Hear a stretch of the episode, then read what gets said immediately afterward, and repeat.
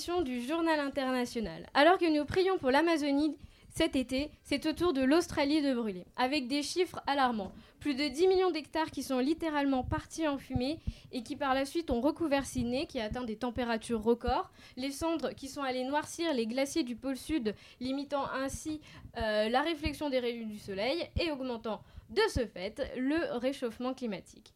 Bref, que de bonnes nouvelles pour commencer cette émission et donc bonne année. Cela nécessite une prise de conscience autant individuelle et collective, puisque le moindre de nos actes peut avoir des effets considérables à l'échelle globale. Merci l'effet papillon.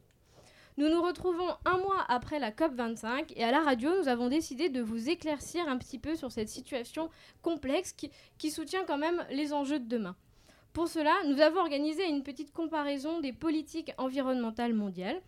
Et parce qu'on fait bien les choses, Hugo va commencer en nous expliquant euh, qu'est-ce qui fait une comparaison scientifique correcte. Bonjour Hugo. Bonjour. Ensuite, nous allons à notre duo inséparable, Chloé Flovette et Manon Le Forestier, qui vont nous présenter cinq pays différents, les plus les uns des autres, mais qui s'adaptent différemment aussi aux problèmes environnementaux. Salut les filles. Coucou. Salut. Chloé Moalek, elle, a décidé de se concentrer sur la COP25, ses enjeux et ses conséquences. Coucou Chloé. Salut. Et pour terminer, je vous présenterai une explication juridique de la plainte de Greta Thunberg avec l'aide de notre invité, monsieur Loïc Robert, chef maître de conférence en droit public. Bonjour monsieur. Bonjour. Hugo, c'est à toi. Eh bien, merci, euh, merci Charlotte. Mais avant de te laisser commencer, désolé, je te oh bah Merci, tu déjà la parole, c'est très Je vais te poser une petite question, parce que est-ce qu'on peut vraiment comparer deux pays au niveau de leur investissement dans l'écologie? Parce qu'on sait bien que tous les pays n'ont pas euh, les mêmes ressources économiques, du capital humain, de superficie. Donc, est-ce qu'on peut dire que certains pays sont vraiment meilleurs que d'autres en matière d'écologie? Eh bien, justement, c'est l'objet de ma chronique, euh, Charlotte. Donc, euh, j'ai fait trois recherches là-dessus, et donc je pense pouvoir dire qu'on peut quand même comparer des pays sur leur politique climatique de manière assez objective. Et donc, je vais vous expliquer comment et pourquoi. Alors déjà, en bon euh, philosophe euh, relou de ma part, euh, je vais vous demander de quoi on parle. Alors c'est pas que j'ai pas travaillé sur le sujet de, ce mois-ci, mais quand on veut comparer deux pays, il faut déjà avoir sa petite idée sur le motif de comparaison. Est-ce qu'on veut comparer les pays en fonction de leur politique climatique interne, c'est-à-dire la manière dont un pays préserve son environnement et où investit pour permettre une sorte de, de préservation à long terme de l'environnement? Ou alors si on veut comparer deux pays sur leur impact positif quant à l'environnement total, mondial, soit le pays qui agit le plus pour l'environnement global, qui respecte le mieux les traités, qui investit le plus dans l'économie verte, blablabla. Vous voyez. Alors, je dirais les politiques environnementales externes. Eh bien, euh, tant mieux, parce que je n'ai pas travaillé sur l'autre. Alors, euh, ah bah c'est servi, ah, donc ça fait que la moitié du travail. Alors, euh, on va s'intéresser aux critères de comparaison quant à l'impact positif externe. Dans un rapport publié en 2006, l'Organisation de coopération et de développement économique, OCDE, a proposé une série d'indicateurs afin de comparer l'implication de ses pays membres en faveur du développement durable. Donc un micro-rappel des trois grandes sphères du développement durable, il s'agit de combiner le plus harmonieusement possible la sphère sociale, environnementale et la sphère économique. Donc le but sera de, lier un, maximum ces, trois sphères-là, tout en investissant un maximum dans la sphère environnementale. Euh, donc, on a des indicateurs qui sont proposés pour pouvoir mesurer l'investissement des, pays euh, dans, ces trois sphères. Et donc, euh, je vais vous en proposer donc, certains, mais vraiment une base très très simpliste. Donc, on a les, actifs environnementaux, par exemple la qualité de l'air dans le pays ou l'indice d'émissions de, gaz à effet de serre, les disponibilités de ressources en eau, l'intensité d'utilisation de l'eau, les ressources énergétiques, ou encore en matière de biodiversité, la superficie de zones protégées en proportion de la superficie totale, parce que tous les pays ne bénéficient pas de la même euh, superficie. Ensuite, on a les actifs économiques, donc euh, les actifs produits, les actifs de recherche et de développement, les actifs financiers qui rentrent, les actifs étrangers qui rentrent et qui partent aussi. Et on a le capital humain, donc le stock de capital humain disponible sur place. Donc euh, tous les pays ne disposent pas du même nombre de populations. Euh, les dépenses pour l'éducation, le taux, de, taux et le niveau de chômage, et enfin les indicateurs de résultats. Est-ce qu'on satisfait nos besoins actuels de consommation, euh, de santé, d'espérance de vie, d'éducation, de taux de scolarisation, de statut professionnel emploi, de rapport emploi-population? Enfin voilà, le but est de parvenir à trouver des indicateurs suffisamment précis, pertinents et concrets pour qu'ils rendent compte de la situation interne de chaque pays. Mais également, ces indicateurs doivent être suffisamment simples pour que les dirigeants des différents pays puissent les comprendre, remédier à leurs défauts et appliquer leurs résultats. Donc, euh, pour vous faire un, un petit euh, point concret quand même, entre 2008 et 2017, en Islande, l'émission de gaz à effet de serre a augmenté de 27%, soit de 4,4 millions de tonnes à 5,59 millions de tonnes émises, alors qu'en Suède, entre 2008 et 2017, l'émission de gaz à effet de serre a baissé de 49,95 millions de tonnes émises à 43,44 millions de tonnes, soit une baisse de 13%. On pourrait se dire, Hugo, t'es super con, euh, c'est vachement moins quand même. Mais, euh, mais non, parce qu'il faut prendre en compte tous les indicateurs avant de faire une comparaison objective. Celle-là, bah, elle est que relative, elle est que sur l'émission de, de gaz à effet de serre. Et les pays ne font pas du tout la même taille. Il n'y a pas non plus le même nombre de populations. Donc, c'est pas une comparaison objective. Mais au moins, ce qu'on peut voir là, c'est que la Suède, elle, est- elle est actuellement en train de réduire ses, ses émissions de gaz à effet de serre. Alors que l'Islande, Chloé euh, vous expliquera tout à l'heure qu'elle n'est pas trop dans cette, euh, dans cette idée-là. Et une dernière chose, et après euh, je vous laisse la parole euh, à vous deux. Euh, c'est intéressant aussi de comparer la place pensée d'un pays, donc le classement supposé, vis-à-vis du classement réel, euh, le classement euh, concret. Euh, pour ça, Dual Citizen LLC a publié son Global Green Index Economy de 2014, où l'Éthiopie est à la 26e place, alors qu'on l'aperçoit comme 37e, comme 37e aujourd'hui 40e. Donc on voit qu'il y a quand même une assez grosse différence. Et inversement, les États-Unis sont perçus comme 6e du classement euh, des pays qui sont le plus investis dans le développement durable, alors qu'en réalité, ils ne sont que 28e et aujourd'hui 31e. Alors, euh, donc les pays que nous pensons verts ne le sont euh, finalement peut-être pas tant que ça, et inversement. Alors oui, euh, c'est un micmac assez compliqué, il y a plein d'indicateurs, il y a plein de données, plein de mesures, d'autant plus que pour trouver des classements fiables, c'est compliqué. Euh, chaque pays avance à un certain rythme et ne cesse d'évoluer. C'est pourquoi, faute de pouvoir dissiper les nuages de pollution qui flottent dans l'air, on peut au moins tenter de dissiper celui qui est devant nos yeux, ne serait-ce que partiellement. Merci Hugo pour nous avoir expliqué comment faire une comparaison scientifique correcte. Je laisse donc Manon et Chloé nous faire un petit tour de monde des politiques écologiques euh, ou pas. à voir. Alors oui, euh, quelles sont les pratiques écologiques des pays à l'international? Où en est leur économie verte? Autrement dit, euh, sont-ils lancés dans une activité économique qui prône la réduction des différents risques auxquels doit faire face l'environnement? Est-ce qu'ils prônent la réduction des pénuries, de la pénurie des ressources au profit d'une amé- d'une amélioration potentielle du bien-être humain? Alors avec Manon, nous avons choisi de survoler le cas, les, différents cas de cinq pays euh, qui figurent chacun sur euh, un continent différent. Je vais commencer moi par vous parler de l'Islande, du coup, un pays qui fait euh, rêver beaucoup de monde. Beaucoup de personnes rêvent d'aller en Islande, dont moi. hein. Moi aussi. Et euh, pour un certain nombre de raisons, hein, les aurores boréales, euh, les glaciers, etc. Mais bon, euh, pour ce qui est des glaciers, on le sait tous, ils sont menacés. À cause de quoi Euh, Je vous apprends rien. Euh, le réchauffement clima- climatique, pardon. On va vite voir, au travers ce dont je vais vous parler, que l'Islande est un pays très paradoxal en matière écologique. Alors autant on peut les féliciter, voire même les envier euh, sur leur mode euh, d'utilisation des énergies. Mais pour ce qui est de la réduction euh, de l'émission des gaz à effet de serre, on repassera, hein, c'est pas vraiment ça. Mais bon, on va rester positif et commençons par parler brièvement euh, de ce qu'ils font de bien. J'ai évoqué à l'instant le mot énergie car en effet, il est le seul pays au monde à produire euh, 100% d'électricité re- euh, renouvelable euh, grâce à leur système euh, géothermique et à leur barrage hydraulique. Et ça fait aussi maintenant quelques années euh, que les Islandais se sont lancés dans le domaine éolien. Donc, leur consommation d'énergie est composée à 70% d'énergie renouvelable et le pays euh, s'est fixé pour objectif d'atteindre 100% dès 2050.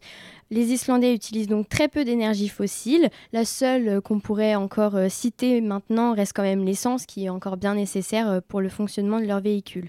Ça n'empêche pas que, avec tout ça, les Islandais figurent quand même parmi les plus gros pollueurs du monde avec environ 10 tonnes de CO2 par habitant rejetées dans l'atmosphère. Un taux que les Islandais n'ont pas spécialement envisagé de baisser puisque le gouvernement n'a pas signé le protocole d'accord de réduction des gaz à effet de serre qui datait déjà de 1997 euh, lors de la conférence de Kyoto. Et euh, aussi, toujours apporter quelques données chiffrées. D'après un rapport de l'Institut des études économiques euh, de l'Université d'Islande, qui date de 2017, l'augmentation des émissions de CO2 passerait de 55% à 99% en 2030 par rapport à 1990, ce qui compromet quand même l'objectif fixé par l'accord de Paris, qui a envisagé de les réduire de 40%. Donc euh, l'Islande a aujourd'hui le plus gros taux d'émission de CO2 d'Europe. Et à quoi c'est dû? Donc euh, je vais vous répondre en disant que c'est grandement dû déjà au fait qu'il n'y a aucune gare euh, sur cette île, mais qu'il y ait par, par, contre 98 aéroports. Donc le transport aérien est devenu le secteur le plus polluant du pays, car le nombre d'aéroports est totalement inconsidéré et disproportionné quand on connaît en fait le nombre d'habitants qu'il y a sur l'île, 300 39 000 habitants. assez impressionnant. Hein, là, de... Je suis en train de me faire un petit calcul mental. Là, et, 339 000 habitants. Eh, vous pouvez le croire au moins. Essayez. 339 000 euh, personnes sur le territoire euh, divisé par 90 aéroports, ça fait à peu près 3 300, 200, je sais pas trop quoi. Et donc ça fait quand même Beaucoup. Quand même beaucoup, beaucoup, beaucoup d'aéroports. beaucoup. Et euh, du coup, de tête, euh, tu as le, numéro, le nombre euh, d'aéroports pour, pour un Français, du coup? Alors, de tête, alors. 66 millions et quelques contre 160 aéroports. Ça fait à peu près 413 000, quelque chose comme ça. Donc, ouais, un aéroport pour 413 000 personnes en France. C'est ce qui, pour nous, paraît complètement aberrant, mais c'est que, en fait, même pour eux, des trajets domestiques, bah, ils le font quand même par avion.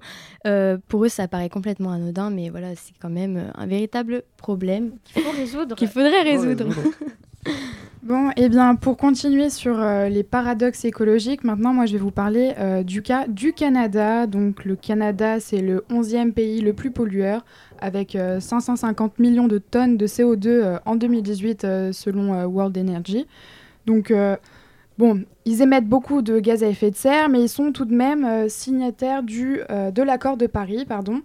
Euh, ils ont pour objectif d'atteindre d'ici 2030 euh, des gaz à effet de serre réduits de 30% par rapport à 2005. Donc je vais présenter un petit peu euh, l'accord de Paris qui a été réalisé à la COP 21 en décembre 2015. Donc c'est un accord historique qui tente à diminuer le réchauffement climatique et maintenant l'augmentation de la température mondiale à un niveau bien inférieur à 2 degrés Celsius par rapport au niveau pré-industriel. On parle ici de l'instauration d'une contribution déterminée au niveau national qui devrait être respectée par tous les pays engagés. Donc à ce jour, on compte 183 euh, pays qui l'ont ratifié sur les 197 euh, parties de la Convention depuis son entrée en vigueur depuis 2016. Bon, ils émettent de nombreux euh, gaz à effet de serre, mais le Canada est tout de même en train de réfléchir à une électrisation du réseau de transport en commun dans les villes tout en répondant à la forte euh, demande et l'élargissement du même réseau. Il y a une volonté de vouloir dégazer un peu les villes en limitant les gaz à effet de serre issus des transports en commun, puis après à s'attaquer aux véhicules personnels, du coup en instaurant un régime d'électrisation des véhicules des chaînes de production automobiles. Ils sont aussi très en avance sur les euh, nouvelles énergies.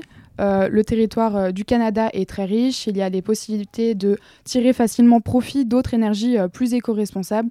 Euh, et qui euh, entraînerait une émission de gaz à effet de serre moindre, voire quasi inexistante. Donc les filières des biocarburants, la biomasse ou encore le gaz naturel renouvelable et l'hydrogène euh, peuvent être utilisés au Canada. le Canada possède cependant une énergie électrique déjà très propre, comme partout dans le Québec. D'ailleurs, c'est aussi au Québec que le levier de l'hydroélectrique tend à être de plus en plus développé pour adapter notre mode de consommation d'énergie au monde de demain. Euh, sinon, un petit point sur l'économie. L'économie au Canada est basée sur euh, l'économie circulaire. C'est celle qui permet de produire des biens durables permettant par la suite de réduire euh, notre production et surconsommation ainsi que le gaspillage. ce modèle fait partie de l'économie dite verte et qui tend à utiliser de nouveaux moyens de production et de consommation adaptés au monde de demain. Dans ce sens, euh, pourront être utilisés euh, pour les matières résiduelles et secondaires, comme il, en est déjà le cas avec l'essor des sites de revente entre particuliers ou encore les magasins de friperie qui sont très à la mode. Après, le Canada reste un pays dans une situation paradoxale, car euh, depuis bah, justement l'augmentation du prix du baril, le Canada s'est tout de même lancé dans une construction de puits pétroliers sur son sol, le gouvernement a même entrepris de racheter la ligne ferroviaire transportant le pétrole canadien dans le but de l'étendre et de la moderniser. Donc à l'échelle locale, euh, ces différents puits de pétrole entraînent des modifications et des destructions de l'environnement canadien. À l'échelle mondiale, cela tend juste à décrédibiliser le statut du Canada, qui tente d'obtenir euh, le statut euh, d'exemple écologique mondial, mais qui, tend aussi justement à augmenter nos émissions de gaz à effet de serre. Je vais juste finir en parlant euh, du Québec, donc, qui est une province euh, canadienne, située à l'est du continent. euh, qui est très en avance en termes d'écologie verte. Depuis déjà 2018, euh, un plan économique a été mis en place pour que les entreprises et les innovateurs puissent transformer leurs économies et moyens de production jusqu'à que ceux-ci rentrent dans le champ de l'économie verte. Ce plan, il représente 147,5 millions de dollars sur 5 ans, soit jusqu'en 2023. Euh, pour chiffrer un peu le projet, ils souhaitent augmenter de 20% la proportion d'entreprises québécoises qui mettent en œuvre des pratiques d'affaires éco-responsables et qui adoptent justement des technologies euh, propres. Et euh, ils tentent à, en 2020 atteindre 3 milliards de dollars de ventes par entreprise de technologies propres et de biens et services environnementaux qui déjà en 2018 atteignaient 2,5 milliards de dollars. Donc bon courage. Euh, les axes de la politique québécoise, ils sont à la fois euh, le financement et l'accompagnement de l'entreprise qui veulent euh, devenir éco-responsables, mais la politique vise aussi à mettre en place et faciliter faciliter la commercialisation des nouvelles technologies vertes. le journal Le Quotidien, qui est un journal québécois, décrit d'ailleurs l'écologie comme nouvelle religion qui va petit à petit remplacer le catholicisme et euh, oui, remplacer le catholicisme dans les écoles et les foyers au Canada. Alors moi j'allais rebondir avec l'Australie et on ne va pas vraiment dire que pour eux l'écologie là-bas ce soit vraiment une, une religion. Hein. Euh, c'est plutôt l'apocalypse même en ce moment, euh, mais ils commencent à, prendre conscience bah, qu'il va falloir changer un peu les choses. L'Australie est un pays 14 fois plus grand que la France, avec 3 fois moins d'habitants. Pourtant, euh, il est l'un des 10 plus gros pollueurs du monde notamment par le fait que son économie s'est développée autour du secteur minier et des énergies fossiles euh, comme le charbon. Déjà sous la gouvernance aussi du Premier ministre Tony Abbott euh, de 2013 à 2015, la réduction de l'émission de gaz à effet de serre n'a pas été considérée à ce moment-là puisque euh, Tony Abbott était quand même considéré comme un grand climato-sceptique. Euh, pour lui, l'homme n'était pas responsable du réchauffement climatique. On souligne souvent en Australie euh, bah, plusieurs problèmes, hein. l'utilisation à outrance des sacs plastiques, des décharges à ciel ouvert, le gaspillage de l'eau, les 4x4 qui ont accès aux plages, l'exploitation du métal et du gaz. Enfin bref, c'est un pays qui détient le triste record euh, de la plus forte empreinte euh, écologique par habitant. Et d'ailleurs, euh, petite anecdote, le Global Footprint Network estime que si toute l'humanité vivait comme les Australiens, il faudrait en 2030 pas moins de 5,2 planètes Terre pour subvenir à, toutes ces, tous, ces besoins. Bah, ça tombe bien, on a bientôt colonisé Mars, alors mm. ça à ça. Oui, faut croire. Il n'est pas sans savoir non plus qu'en 2018, les Australiens ont connu l'une des pires sécheresses et même euh, on en paie encore, enfin ils en paient encore euh, les frais maintenant. On compte une vague de chaleur qui a engendré la mort de centaines de chauves-souris et même encore maintenant, voilà, l'Australie connaît euh, des incendies d'une ampleur sans précédent. Ajoutons également que l'Australie a pris un degré supplémentaire en température moyenne et en prendra sûrement trois de plus d'ici les prochaines années. Dans un pays aussi accro au charbon, la protection de l'environnement est un sujet qui divise. Alors si le changement climatique n'est désormais plus vraiment remis en cause au sein des grandes formations politiques, elles ne sont toutes pas prêtes pour autant à faire des efforts conséquent pour répondre pleinement aux défis que tout cela représente. Parce que si l'économie australienne peut être euh, qualifiée comme étant florissante, elle reste très très dépendante de ses matières premières. Le domaine du charbon représente des dizaines de milliers d'emplois, des milliards de dollars d'exportation et de très loin euh, sa première source de production d'électricité. Donc euh, pour donner un chiffre, ça elle correspond à 85%.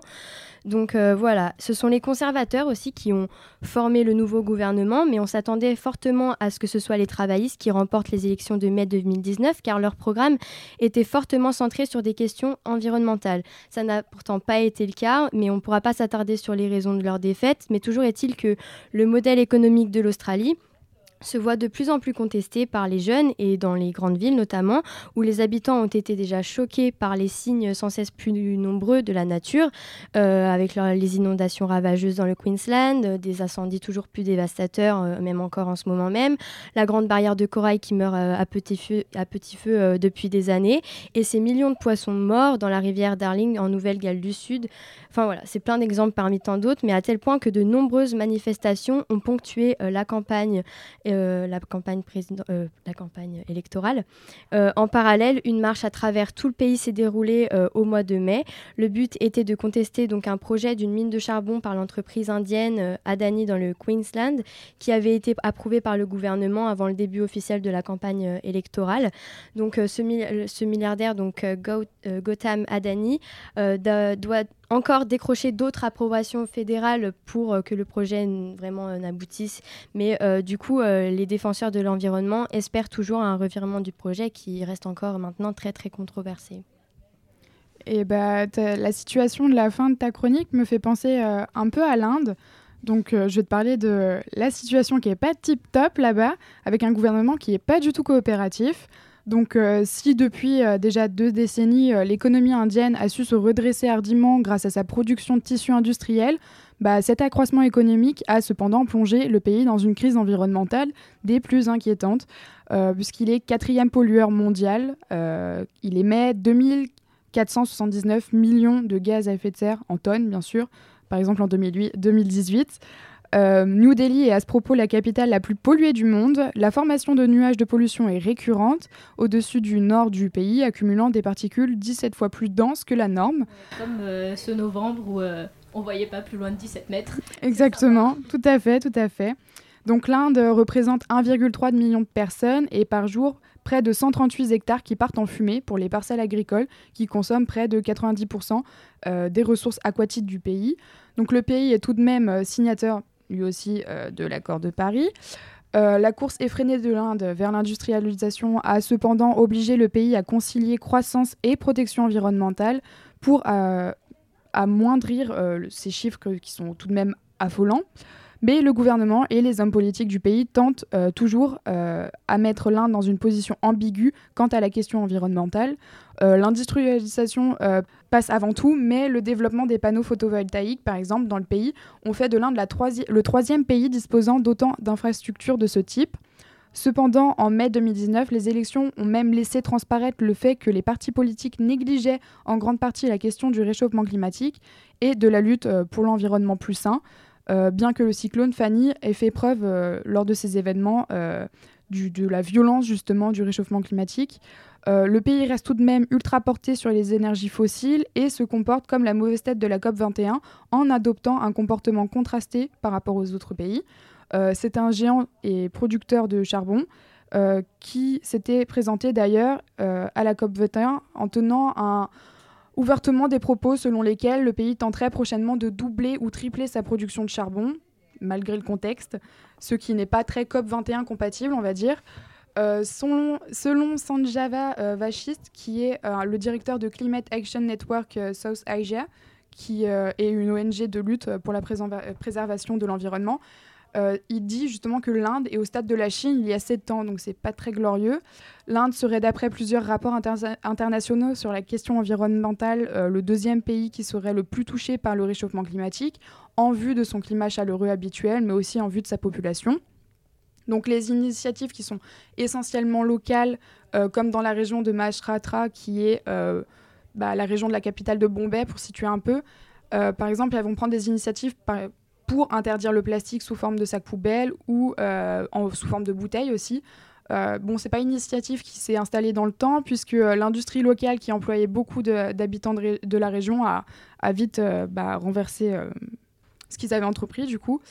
Bon, bien que le gouvernement et les industries ne soient pas euh, des plus épris de la cause environnementale, et eh ben, la population locale, elle, tente tout de même, avec l'appui de certaines ONG, de, à mettre euh, en œuvre des actions à petite échelle pour améliorer la situation dans leur propre, avec leurs propres moyens. Euh, certains reforestent l'Inde, d'autres nettoient et reconstruisent des canaux d'irrigation, ou enfin certains vont innover des techniques simples et efficaces pour améliorer la gestion des déchets qui menacent justement l'écosystème indien. C'est d'ailleurs euh, parce que la revendication d'une urgence environnementale vient de la population que l'on dit que euh, c'est un environnement des pauvres, car euh, justement l'impulsion, elle vient des classes les plus défavorisées. Ce sont elles qui subissent ces changements. Bah, qui subissent au plus près et qui sont aussi acteurs au plus près justement pour un changement environnemental. justement, il, il, existe en Inde une tribu qui est dite la plus écologique, c'est les Binchtois bon, pardonnez mon accent, c'est une tribu qui considère euh, égaux les hommes, les animaux et la nature. Donc du coup, ils sont très éco-responsables, ils sont juste adorables avec euh, bah, la nature, contrairement à nous autres.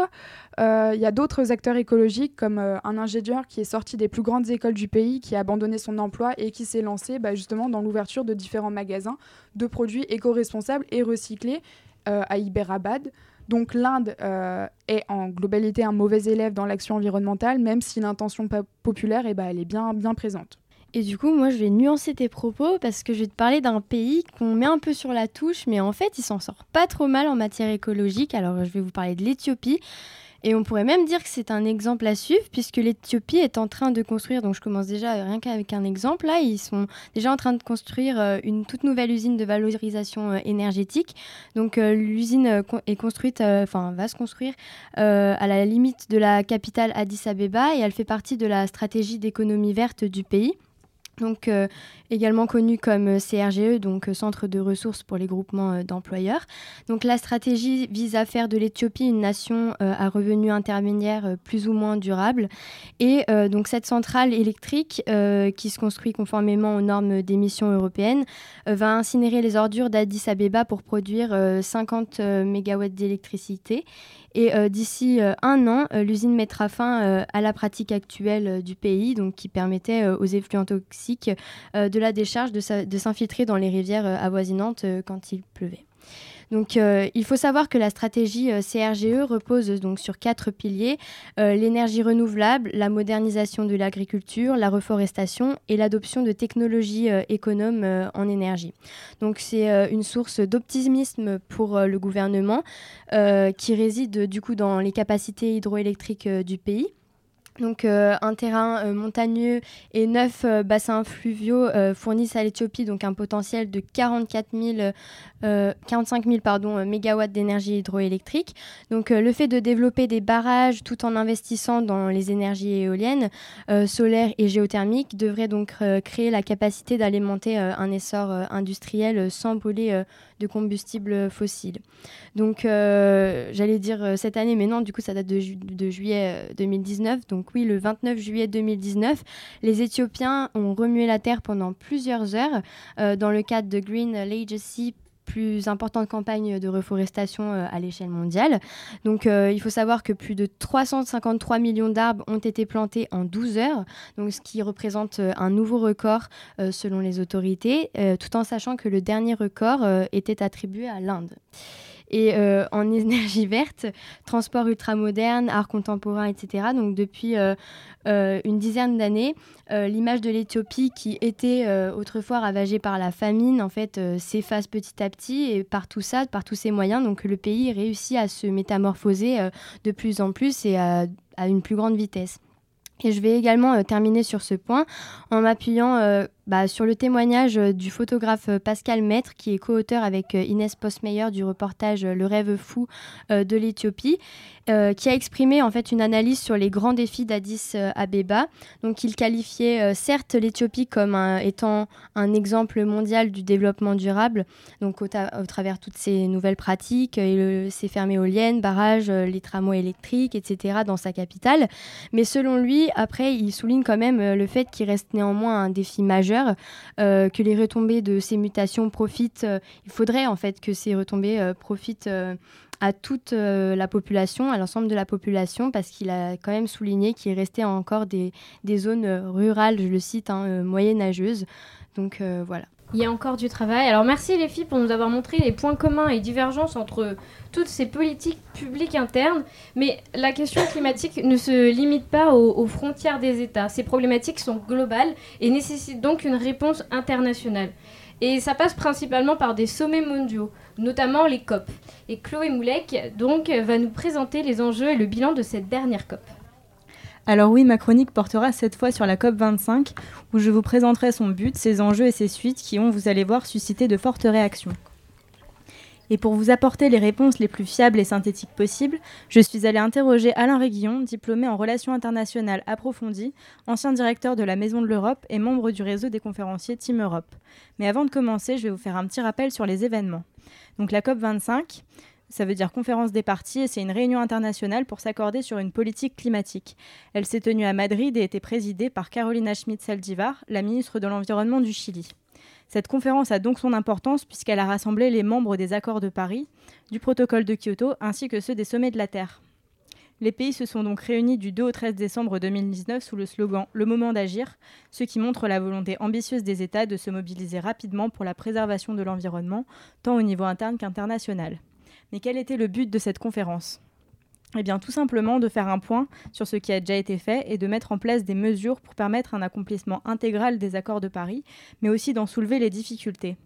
Les principaux points abordés étaient donc la compatibilité des émissions carbone, ne vous inquiétez pas, je vais y revenir, euh, la question du plastique dans les océans, le soutien aux pays en développement à travers la reconstitution d'un fonds vert, donc les fameux 100 milliards de dollars à réunir entre les, les, pays développés pour les pays en développement, pour les aider dans leur euh, transition énergétique, mais aussi et surtout la baisse des émissions de gaz à effet de serre, donc qui est prévue de 7% d'ici 2030, ce qui a été critiqué d'un peu trop ambitieux. J'ai donc posé quelques questions à mon invité sur ces, sur ces événements et que vous vous êtes peut-être posé aussi. Je me suis d'abord demandé pourquoi le Chili avait-il été désigné pour accueillir la COP25 initialement. Alors en fait, il se trouve que le Chili, selon mon invité, était candidat à recevoir la 25e conférence comme l'Espagne. Il a donc tout simplement été décidé que la réunion se tiendrait au Chili avec le soutien de l'Espagne pour marquer aussi l'engagement d'un pays d'Amérique du Sud. Le problème, c'est que les troubles sociaux ne l'ont pas permis, d'où le rapatriement en Espagne, mais toujours sous la présidence du gouvernement chilien. Parce que oui, je le rappelle, le Chili est un pays doté de grandes ressources minières. Il est notamment le premier, le premier producteur et exportateur de lithium, donc le métal utilisé dans les batteries, mais ce n'est pas tout. Le Chili est aussi en train de rejoindre les pays de l'OCDE les plus avancés au monde grâce à son économie basée sur l'exportation de ressources naturelles, agricoles et halieutiques. Donc ce qui explique l'intérêt initial d'accueillir la COP25. Mais bon, comme je l'ai dit tout à l'heure, le pays était plutôt pas mal touché par les conflits sociaux. Donc ils se sont dit que c'était plus safe de le faire en Espagne, qui était candidat après le Chili pour recevoir la COP, qui reste malgré tout sous la présidence du Chili. Et, euh, du coup, pourquoi l'Espagne a-t-elle été euh, désignée comme successeur au Chili pour accueillir la COP? Et quels sont ses enjeux climatiques alors en résumé, l'Espagne connaît une forte désertification dans le sud, ce qui limite l'agriculture. Mais le problème, c'est qu'elle est aussi pauvre sur tout ce qui est énergie fossile, donc le pétrole, le charbon. Euh, du coup, elle importe énormément des autres pays et ne peut pas réellement rentabiliser. C'est pourquoi l'environnement, les énergies renouvelables pourraient permettre à l'Espagne non seulement de se conformer aux normes internationales en matière d'environnement, mais aussi de relancer son économie sur le long terme. Du coup, j'avais une question pour vous, monsieur, euh, Monsieur Robert. Euh, pensez-vous que les accords sur le climat, s'ils sont respectés, pourraient aider des pays comme l'Espagne à sortir de la crise? Ben, Je vous remercie pour cette très très bonne question. Euh, tout dépend du point de vue sur lequel on se place. Euh, évidemment, on sait que la mise en place d'une économie verte, elle a des vertus pour certaines économies. On le sait notamment puisque euh, ça crée une économie qui n'existe pas, une économie du recyclage, euh, une économie euh, énergétique qui est beaucoup plus pourvoyeuse d'emplois dans les énergies renouvelables que dans les énergies fossiles, et qui surtout, qui surtout sont des énergies qui sont produites sur place. Donc évidemment, tous les emplois qui sont nécessaires pour produire des énergies fossiles au Moyen-Orient, s'ils étaient mis pour produire de l'énergie éolienne en Espagne, ou plutôt de l'énergie solaire en ce qui concerne l'Espagne, qui évidemment a des ressources en la matière qui sont particulièrement précieuses. Euh, c'est sûr que ça pourrait euh, euh, l'aider. en revanche, évidemment, comme toute politique environnementale, c'est pas aussi simple que ce qu'on peut croire. il y a toujours un revers à la médaille. Et à partir du moment où on décide de supprimer certaines activités parce que celles-ci sont polluantes, on sait très bien que ça peut avoir un impact euh, un impact pour, social euh, tout à fait conséquent. Je pense que notamment en Espagne, on a un problème euh, en ce qui concerne l'agriculture, qui reste encore une agriculture intensive, notamment dans le sud de l'Espagne, qui est énormément consommatrice d'eau. si on veut un jour arriver à une agriculture vertueuse, il faudra sans doute trouver les moyens d'assurer une transition qui forcément fera quelques dégâts sociaux chez les agriculteurs. Euh, mais du coup, en introduction, tu nous parlais des crédits carbone et de double comptabilité. Est-ce que tu peux nous expliquer ce que c'est et euh, quelles sont les critiques? Alors oui, donc les crédits, carbone, en gros, c'est l'idée que chaque pays dispose d'un certain quota d'émissions de gaz à effet de serre et que s'il ne l'atteint pas, euh, parce qu'il a une politique environnementale efficace, il peut revendre ce quota non utilisé à des entreprises qui auraient besoin d'utiliser plus de GES. Donc la principale critique, c'était qu'elle permettrait aux pays économiquement développés de se donner en quelque sorte bonne conscience en reportant les efforts à faire sur les pays les plus pauvres qui utilisent plus de gaz à effet de serre par manque de moyens. Oui, mais du coup, euh, la COP 25 qui n'a pas connu un, énorme succès, contrairement aux, accords de Paris, puisqu'il n'y a que 80 pays qui se sont euh, accordés pour relever leurs engagements, mais en fait, ils représentent que 10% euh, des producteurs d'émissions mondiales. Donc, est-ce que ces évolutions il y a eu une vraie évolution entre les accords de Paris de la COP 21 et cette COP 25 où, euh, où il n'y a pas de réel progrès depuis 2015 alors malheureusement pas vraiment, du moins selon mon invité, pas tant que les plus grands pollueurs ne mettront pas euh, leurs actes en conformité avec l'urgence climatique. Alors oui, les grands principes de l'accord de Paris sont réaffirmés, mais il n'y a pas d'avancée significative. Les États-Unis se retirent de l'accord, la Chine, l'Inde et le Brésil notamment ne veulent pas promettre de nouveaux efforts tant que les pays développés ne sont pas engagés à faire plus et à respecter leurs promesses d'aide financière aux pays en développement. Donc euh, seule l'Union européenne affiche une, euh, ambition conforme aux enjeux. Ceci étant, la, division en son sein euh, ne va pas aider à tenir les ambitions. Donc c'est sûr que comme les plus gros pollueurs sont opposés à l'accord, on comprend qu'il y ait peu de succès et que les objectifs soient en quelque sorte freinés. Après, ça reste du droit international et c'est plutôt rare que dans la pratique, un accord qui réunit autant de pays fasse l'unanimité. Alors même si oui, on ne peut pas nier l'impact réel des réticences des États-Unis, de la Chine, du Brésil et de l'Australie, l'Europe a tout de même décrété l'état d'urgence climatique et un grand nombre de pays européens se montrent favorables à ces changements. Enfin pas tous, sinon ce serait trop simple. Euh, et du coup, tu dis que le Parlement européen a dénoncé l'urgence climatique. Euh, du coup, est-ce que pour vous, l'Europe, c'est une question à tout le monde, euh, l'Europe pourra atteindre la neutralité carbone d'ici 2050, comme l'annonce le New Deal vert européen? Pas l'Islande déjà L'Islande, on a compris que ça marcherait pas. Vous êtes pessimiste à ce que je vois, les gros yeux là-bas. Oui, oui. Ils n'ont pas l'air convaincus. Euh, du coup, moi, je vais vous répondre. Ça semble un petit peu ambitieux. Donc, en, gros, la priorité, c'est déjà le consentement de tous les États. Et sachant que les décisions doivent être prises à la majorité qualifiée, on peut effectivement être sceptique sur le réalisme du projet, dans le sens où un tel accord semble euh, effectivement euh, difficilement réalisable en vue des intérêts divergents des États. Mais, pourtant, l'Europe semble aujourd'hui se présenter comme une sorte d'exemple sur la politique climatique. du coup, quels seront ces enjeux vis à -vis des autres pays? Alors l'Union européenne fait davantage d'efforts que les autres parties du monde, effectivement. Euh, mais la faiblesse de la mise en œuvre repose majoritairement sur les divisions entre les États. Par exemple, la Finlande, qui se présente comme le pays le plus écologique du monde, euh, est en Europe, alors que d'autres comme l'Allemagne ou la Pologne ont choisi le charbon pour euh, la production énergétique, ce qui n'encourage pas les énergies renouvelables. Donc du coup, oui, ça peut constituer un frein, surtout dans la transition énergétique. Euh, bah, du coup, dans la COP 55, comme dans les accords de Paris, les pays développés s'étaient donné comme objectif de construire euh, le fonds vert là, de 100 milliards de dollars euh, pour les pays en développement. Est-ce que cette somme sera suffisante et comment est-ce qu'elle va être utilisée efficacement? Il faut déjà atteindre l'objectif, ce qui n'est pas gagné, parce qu'aucune décision n'a été prise à Madrid. Elles sont reportées en 2020. Et c'est une question difficile car un grand nombre de pays en développement sont déjà touchés par la misère, la corruption et les guerres. Donc est-ce que en soi un budget venant des occidentaux pour des questions qui ne sont pas forcément leur priorité ne pourrait pas être considéré comme une forme d'ingérence un peu mal orientée? Donc l'ingérence, je le rappelle, ça veut dire euh, intervenir sans y être invité dans les affaires qui relèvent essentiellement de la compétence nationale d'un État. Du coup, oui, on peut effectivement douter de l'efficacité de, la prise de mesures pour la transition énergétique. En tout cas, euh, le constat est là. Des recherches ont montré que la, que la calotte glaciaire du Groenland fond sept fois plus vite que pendant les années 90. Euh, on observe une diminution de l'oxygène dans les océans et un quart de la population mondiale est menacée par des problèmes d'approvisionnement en eau. Tout cela dû effectivement au réchauffement climatique. Après, il existe déjà beaucoup de moyens individuels dont on ne doit pas sous-estimer l'efficacité sur le long terme, notamment pour réduire ses déchets et son empreinte carbone. Et c'est même parfois plus économique et pratique que nos habitudes actuelles.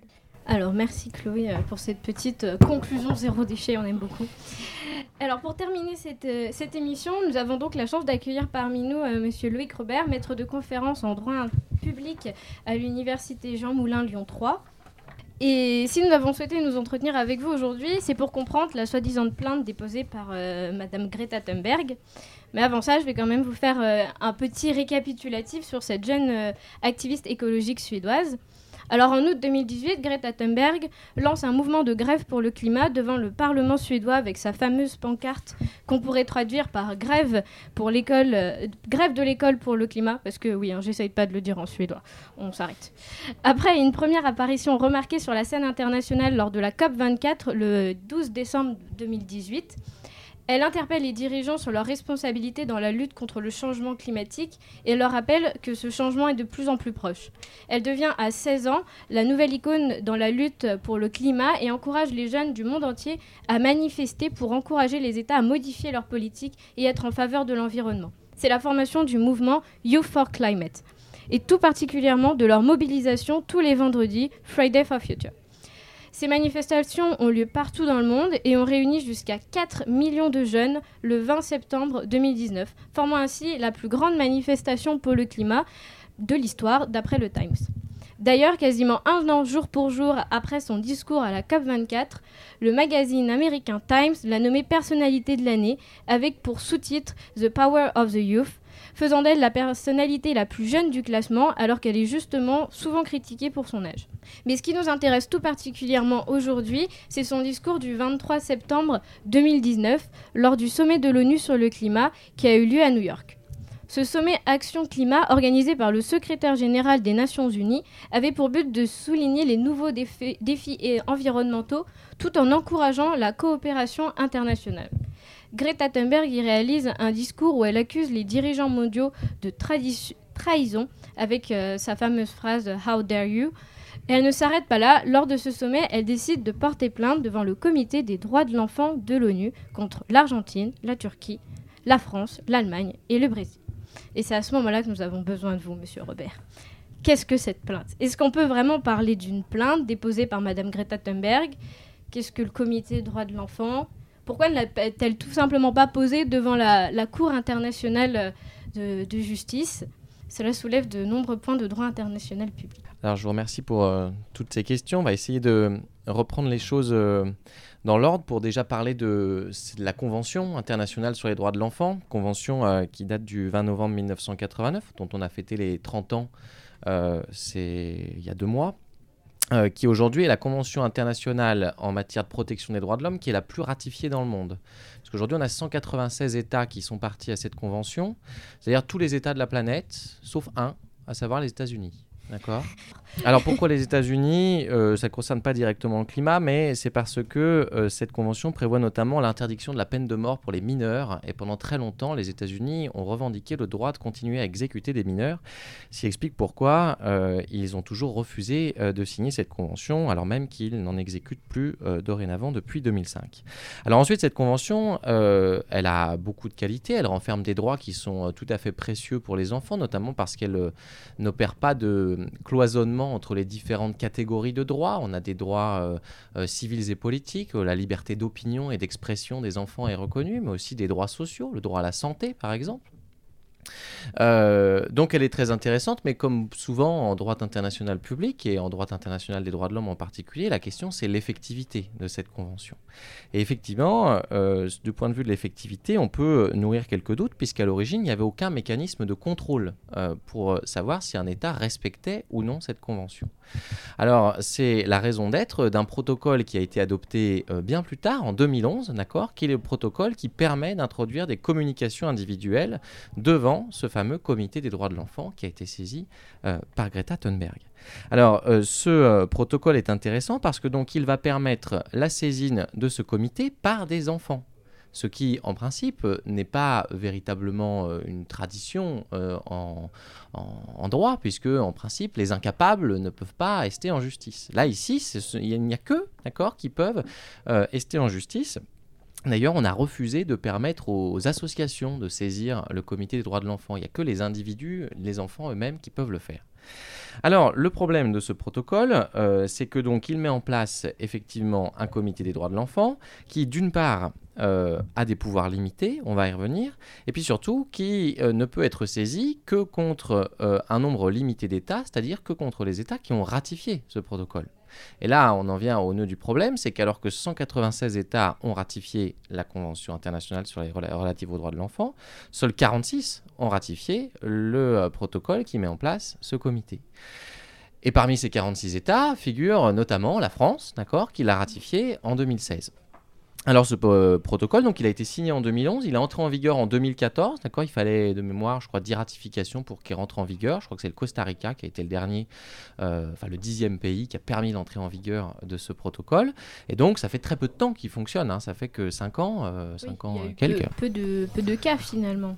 Alors aujourd'hui, il y a 29, euh, 29 décisions qui ont été rendues, euh, mais il n'y en a que 8 qui sont des décisions au fond. C'est-à-dire que toutes les autres, les 21 autres, c'est soit le requérant s'est faut savoir que le principal contentieux devant le comité, ce sont des enfants euh, migrants euh, qui saisissent le comité euh, lorsque notamment on leur pratique des tests type test osseux pour déterminer leur âge, pour savoir s'ils sont ou non mineurs, et qu'ensuite on veut les expulser. Donc il y a beaucoup de plaintes notamment contre l'Espagne, euh, du fait de la filière migratoire entre le Maroc et, l'Espagne.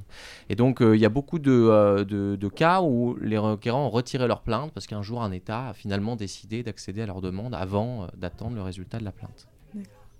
Après, le fait que seuls certains pays les ratifient, ça implique aussi que les enfants ne peuvent pas porter plainte sur, euh, contre les pays qui n'ont pas signé la convention. Alors évidemment, ça pose un problème puisque, euh, puisque la plainte est euh, directement liée à la question du changement climatique. Si on reprend le, le classement des plus grands pollueurs de la planète, ni l'Australie, ni les États-Unis, ni la Chine n'ont ratifié ce protocole, les États-Unis n'ayant même pas ratifié la convention. Donc évidemment, ces États-là ne peuvent pas se voir traduire devant le comité des droits de l'enfant. Euh, ce qui explique pourquoi on a choisi des pays euh, qui, eux, euh, avaient ratifié ce protocole et qui, donc, eux, pouvaient euh, devoir répondre devant ce comité des droits de l'enfant. Alors, une fois qu'on a dit ça, bon, admettons qu'on se satisfasse de ces cinq pays-là, même si peut-être qu'on peut dire qu'il y a une forme d'injustice, que ça tombe sur ceux-ci et pas sur d'autres. Ça, qui... il commence à se dire pourquoi est-ce qu'on a signé finalement? Euh, et effectivement, bon, euh, c'est c'est pas, doit pas être très agréable aujourd'hui pour des États euh, comme la France et l'Allemagne notamment, qui sont certainement pas les plus exemplaires dans le domaine environnemental, mais qui, en tant que membres de l'Union européenne, ont sans doute fait beaucoup plus d'efforts, en tout cas se sont engagés à en faire beaucoup plus dans l'avenir que d'autres États. Euh, en tout état de cause, euh, quoi qu'on pense du bien fondé d'attaquer ces États plutôt que d'autres, euh, ce qui est certain, c'est que l'issue euh, de la procédure, elle, reste encore euh, sujette à caution, pour ne pas dire euh, vouée à l'échec. Euh, et ce, pour plusieurs raisons. Euh, comme d'ailleurs cela se passe devant tous les organes internationaux en matière de protection des droits de l'homme, pour qu'une requête soit jugée au fond, d'accord? Alors on parle de communication pour les, pour les- les plaintes introduites devant le comité des droits de l'enfant. Pour qu'on puisse avoir un examen au fond, est-ce qu'un droit a été violé ou pas? Il faut déjà que la requête soit recevable. Alors parmi ces conditions de recevabilité, on retrouve une condition très classique en droit international, à savoir celle de l'épuisement des voies de recours. L'article 7 du protocole euh, qui facultatif, euh, qui met en place cette procédure de communication, prévoit, alinéa E, il faut avoir épuisé les voies de recours internes. Est-ce que Greta Thunberg et ses 15 autres camarades ont épuisé les voies de recours internes? Je ne suis pas euh, absolument pas au courant du dossier en tant que tel que je n'ai pas trouvé euh, accessible, donc je ne peux pas vous le dire, mais j'ai quelques doutes, notamment parce que parmi les requérants, il y a une française, je crois, et en tout état de cause, elle n'a pas saisi les juridictions internes sur ce point. Donc, a priori, selon toute vraisemblance, le comité devrait conclure à l'irrecevabilité de la requête, au moins pour tous ceux qui, euh, de tous les, les- les enfants qui ont attaqué un État devant lesquels ils n'avaient pas épuisé les voies de recours. Oui, parce que du coup, il faut que les 15 enfants aient chacun euh, attaque- épuisé les voies de recours dans les 5 pays. Alors oui, non, en fait, pas, pas obligatoirement. Euh, le comité aura la possibilité d'opérer un tri entre euh, les différents requérants. Elle pourrait très bien conclure à l'irrecevabilité de la requête pour non-épuisement des voies de recours internes concernant certains enfants qui ne l'ont pas fait, et en revanche, admettre la recevabilité de la requête pour les autres enfants. Donc on pourrait, si c'est le cas, mais je crois qu'aucun euh, n'a en réalité intenté le moindre recours interne sur la question, on pourrait évidemment envisager qu'il y ait quand même une décision au fond sur certains aspects. Alors, donc le premier motif, c'est un problème de recevabilité. Le deuxième motif, c'est quels sont les droits invoqués euh, par ces enfants. Alors, ils invoquent quatre droits qui sont protégés euh, par la CID, donc la Convention internationale sur les droits de l'enfant. Tout d'abord l'article 3 qui protège l'intérêt supérieur de l'enfant. Alors ça on connaît bien ce droit notamment en droit français parce qu'il a bouleversé le droit de la famille puisqu'aujourd'hui euh, la règle c'est que dans toutes les décisions qui concernent l'enfant il faut prendre en compte son meilleur intérêt. C'est pour ça qu'on a par exemple imposé la transcription des actes d'état civil étrangers pour les enfants nés de GPA. D'accord? Bon, le lien ici avec l'environnement, il n'est pas évident. Euh, d'accord Même si on voit bien que dans des décisions, normalement c'est des décisions individuelles qui concernent l'enfant. Ici, ce n'est pas vraiment sur des décisions individuelles, c'est plus des mmh. décisions collectives.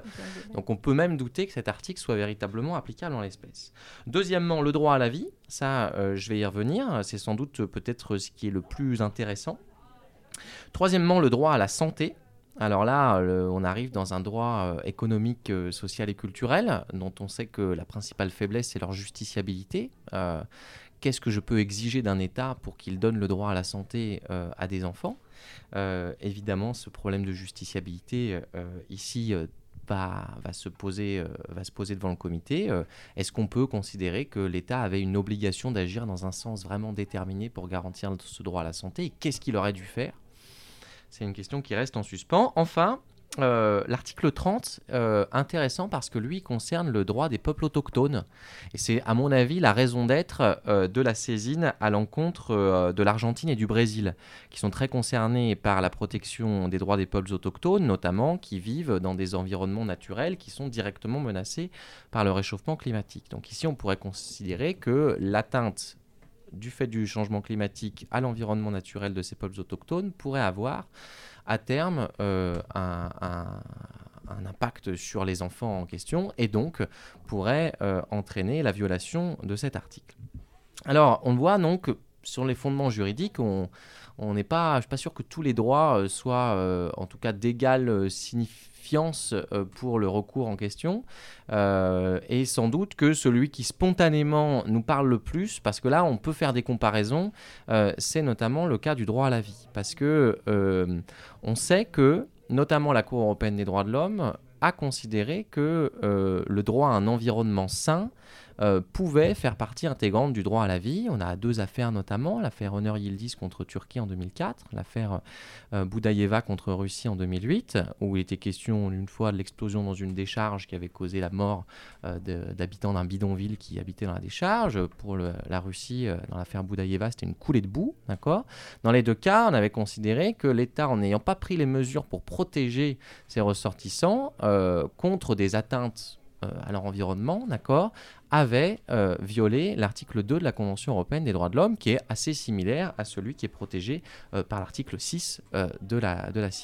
Donc là, par transposition, on peut se dire que s'il y avait examen au fond, ce qui à mon avis reste extrêmement peu probable, on pourrait envisager qu'une atteinte à l'environnement soit considérée comme une atteinte au droit à la vie. Encore faudrait-il qu'il y ait un lien de causalité entre les mesures ou l'absence de mesures auxquelles on reproche à l'État et l'atteinte au droit à la vie. Alors premièrement, ni Greta Thunberg, ni heureusement ses 15 autres camarades ne sont décédés. Alors le décès n'est pas obligatoire pour se plaindre d'une atteinte au droit à la vie, la simple mise en danger suffit, mais ici on voit bien que ce n'est pas une mise en danger immédiate. Euh, évidemment, s'il y a une atteinte à la vie, qui est sans doute parfaitement vraisemblable, ce sera dans un certain nombre d'années. D'accord? Du coup, la vision sur le long terme est peut-être moins visible en, droit qu'un un danger immédiat. C'est vraiment ça, le danger immédiat. Évidemment, parce qu'on retrouve ici des choses classiques qu'on connaît en droit de la responsabilité, qu'elle soit civile, administrative ou internationale. C'est que pour engager la responsabilité, il faut une faute, par exemple la violation euh, du droit à la vie. Euh, il, il, faut un préjudice, donc il faut quelqu'un qui ait été victime directe de la, de la violation, et puis un lien de causalité entre les deux. Alors là, le lien de causalité, il est évidemment à très long terme, et le préjudice aujourd'hui, il est discutable du point de vue du droit à la vie. Difficile de trouver euh, le lien de causalité, mais aussi de savoir quel préjudice exact, puisque futur. À voir comment ça se passe. Alors tout à fait, pour terminer peut-être, euh, on peut sans doute ici faire un, parallèle avec euh, l'affaire du siècle euh, qui a été engagée et qui a permis de saisir notamment la juridiction administrative d'un recours en responsabilité pour se plaindre de l'inaction climatique de la France. Si vous aviez suivi cette histoire de l'affaire du siècle. et donc ici, on est dans les deux cas sur une utilisation du droit à des fins militantes, ce qui en soi est tout à fait respectable, euh, mais qui forcément conduit à vouloir tordre quelque peu les règles de droit pour arriver à des fins militantes. En réalité, on peut peut-être se dire que dans un cas comme dans l'autre, euh, finalement, le succès euh, final de la démarche est finalement euh, assez secondaire. C'est sans doute la démarche en elle-même qui est la plus importante. Et parce qu'elle permet d'attirer l'attention, parce qu'elle permet de faire le lien euh, pour la plainte déposée par Greta Thunberg entre les droits de l'homme et la nécessaire protection de l'environnement et la lutte contre le changement climatique, euh, la procédure est plus importante que son résultat. Car en fait, son résultat, quand bien même la requête serait finalement recevable, quand bien même on finirait par conclure à la violation d'un des droits protégés. Et après What next? Eh bien, pas grand-chose. quelle sanction est possible? Parce que c'est quand même une des problèmes, problématiques du, droit international. Euh, est-ce que euh, l'État est obligé euh, Est-ce que le, de, la, la, Commission peut vraiment imposer quelque chose à un, État finalement? Alors en réalité, le comité rend ce qu'on appelle des... Il adopte des vues. D'accord? Il n'adopte pas des arrêts, il adopte des vues. C'est le terme choisi. D'accord? Euh, pour le Comité des droits de l'homme, euh, qui est institué par le Pacte international relatif aux droits civils et politiques, qui obéit à une logique à peu près pareille, on parle de constatation. D'accord? Et ben, Vous voyez que constatation, adoption de vue, euh, pour un juriste, ça ne nous parle pas beaucoup. Pourquoi? Parce qu'en fait, ce sont des décisions qui ne sont absolument pas contraignantes. D'accord? L'État doit s'engage à tenir compte de l'adoption des vues par le comité. Qu'est-ce que cela signifie que de s'engager à tenir compte? Bah, Cela signifie pas grand-chose. Et pour faire un parallèle avec quelque chose qu'on connaît bien en France, euh, c'est euh, la façon dont a été euh, dont ont été réceptionnées pardon, les constatations du Comité des droits de l'homme organe assez similaire au Comité des droits de l'enfant, en 2018 dans le cadre de l'affaire Babylou. Euh, que tout juriste euh, a, évidemment euh, largement étudié lors de ses premières années de droit. Ici, dans l'affaire Babylou, la requérante a fini par saisir, après le dernier arrêt de la Cour de cassation, le Comité des droits de l'homme, qui a conclu à l'existence d'une discrimination. Et, et quoi? Et rien, tout simplement parce que, contrairement aux arrêts de la Cour européenne des droits de l'homme, et ça c'est très important, contrairement aux arrêts de la Cour européenne des droits de l'homme, ces constatations, ces adoptions de vue n'ont pas d'effet contraignant. Et si l'État ne les respecte pas, eh ben, en réalité, il n'y a pas beaucoup de suites euh, à donner en la matière. Parce que moi, ce que j'avais trouvé, mais c'était pas très clair, je l'avoue, euh, que Greta Thunberg déposait, donc, euh, faisait déposer plainte devant le comité des droits de l'enfant qui devait chercher un espèce de juste d'instruction, si je puis dire, qui devait chercher si c'était légitime. Et, après, ils arrivaient à une décision où ils disaient oui ou non. Et après, il y avait possibilité que le comité porte plainte devant la Cour internationale euh, de justice. Alors là, je pense qu'on patauge un petit peu. Euh, tout simplement, euh, donc, comment ça se passe? Une fois que la plainte est déposée, elle est examinée. On va donc examiner d'abord la recevabilité de la requête, et puis si la requête est jugée recevable, on va examiner le fond de l'affaire. Ensuite, on adopte des vues, et le comité peut donner des préconisations à l'État pour savoir ce qu'il devrait faire déjà on voit bien qu'en matière de changement climatique, c'est pas évident euh, parce que c'est pas aussi simple que de dire à quelqu'un vous devez libérer une personne qui est injustement emprisonnée. Ça c'est simple. Pour le changement climatique, qu'est-ce qu'il faut faire? Est-ce qu'il faut arrêter la voiture? Est-ce qu'il faut arrêter autre chose? Euh, Évidemment, c'est un peu compliqué. Alors ensuite, s'agissant de la saisine de la Cour internationale de justice, je pense que ça relève plus de la fake news qu'autre chose puisque la Cour internationale de justice, elle ne peut être saisie que par des États. D'accord? Euh, Et elle ne peut être saisie que par des États contre d'autres États. D'accord? En clair, euh, la seule possibilité que l'on pourrait envisager, ce serait que un État qui estimerait que euh, la France, l'Allemagne, le Brésil, la Turquie ou l'Argentine, en ne respectant pas l'adoption des vues du comité, a méconnu son obligation internationale, déciderait alors lui de saisir la Cour internationale de justice contre cet État. Le problème, c'est que pour que cela puisse arriver, il faudrait, en droit international, que l'État défendeur, la France, l'Allemagne, l'Argentine, le Brésil ou la Turquie, ait accepté la compétence universelle de la Cour internationale de justice. Je ne peux être traduit devant la Cour internationale de justice que si j'accepte qu'elle soit compétente. Or, en tout cas pour la France, elle n'a jamais accepté cette compétence universelle. Donc la France pourra toujours dire, moi, il est hors de question que cette affaire soit jugée devant la Cour internationale de justice. Et évidemment, euh, dans ce cas, on en restera une belle adoption de vue, mais qui n'aura pas d'effet concret. Et euh, dans l'hypothèse où il pourrait y avoir euh, éventuellement des sanctions, est-ce qu'on peut parler d'une, est-ce qu'on peut réellement parler d'une responsabilité de l'État dans la mesure où les conséquences du changement climatique ne relèvent pas forcément de sa capacité? Alors justement, c'est que là, ça fait appel à une autre notion qu'on connaît bien en droit international des droits de l'homme, c'est la notion d'obligation positive. C'est-à-dire que là, on ne demande pas à l'État simplement d'arrêter de polluer, parce que finalement, l'État en lui-même pollue assez peu. En revanche, c'est parce qu'il n'interdit pas certaines activités que la pollution est générée. Donc ça veut dire que non seulement il ne doit pas polluer, mais il doit aussi adopter un cadre législatif et réglementaire qui va euh, euh, ici euh, faire diminuer les émissions de gaz à effet de serre. Si on consacre l'existence d'une telle obligation positive, ça va faire reposer sur l'État un fardeau indéniable, d'accord? Ça va être compliqué à gérer pour lui. ici, la Cour européenne des droits de l'homme, elle a une expression, c'est celle du fardeau excessif une obligation positive ne saurait en aucun cas euh, imposer à l'État un fardeau excessif. On ne peut pas tout attendre de l'État, et sans doute encore moins en matière de lutte euh, contre les gaz à effet de serre, puisque en admettant même que la France demain émette zéro émission de gaz à effet de serre, on sait tous euh, ici que ça n'aurait qu'un impact extrêmement limité en tout cas à court terme, sur, le réchauffement climatique, puisque la France n'est responsable que d'une infime part des, des, émissions globales. D'où la, nécessité d'avoir une, une, réponse globale sur le changement climatique. Et individuelle aussi.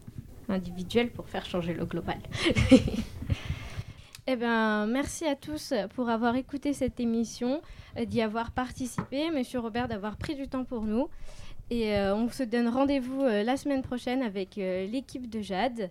Et puis, bonne année et bon courage. Entre ici, Jean Moulin Yes, we can Je vous ai compris C'est un vieux pays. Vive le Québec libre I have a dream. I have a dream. I have a dream.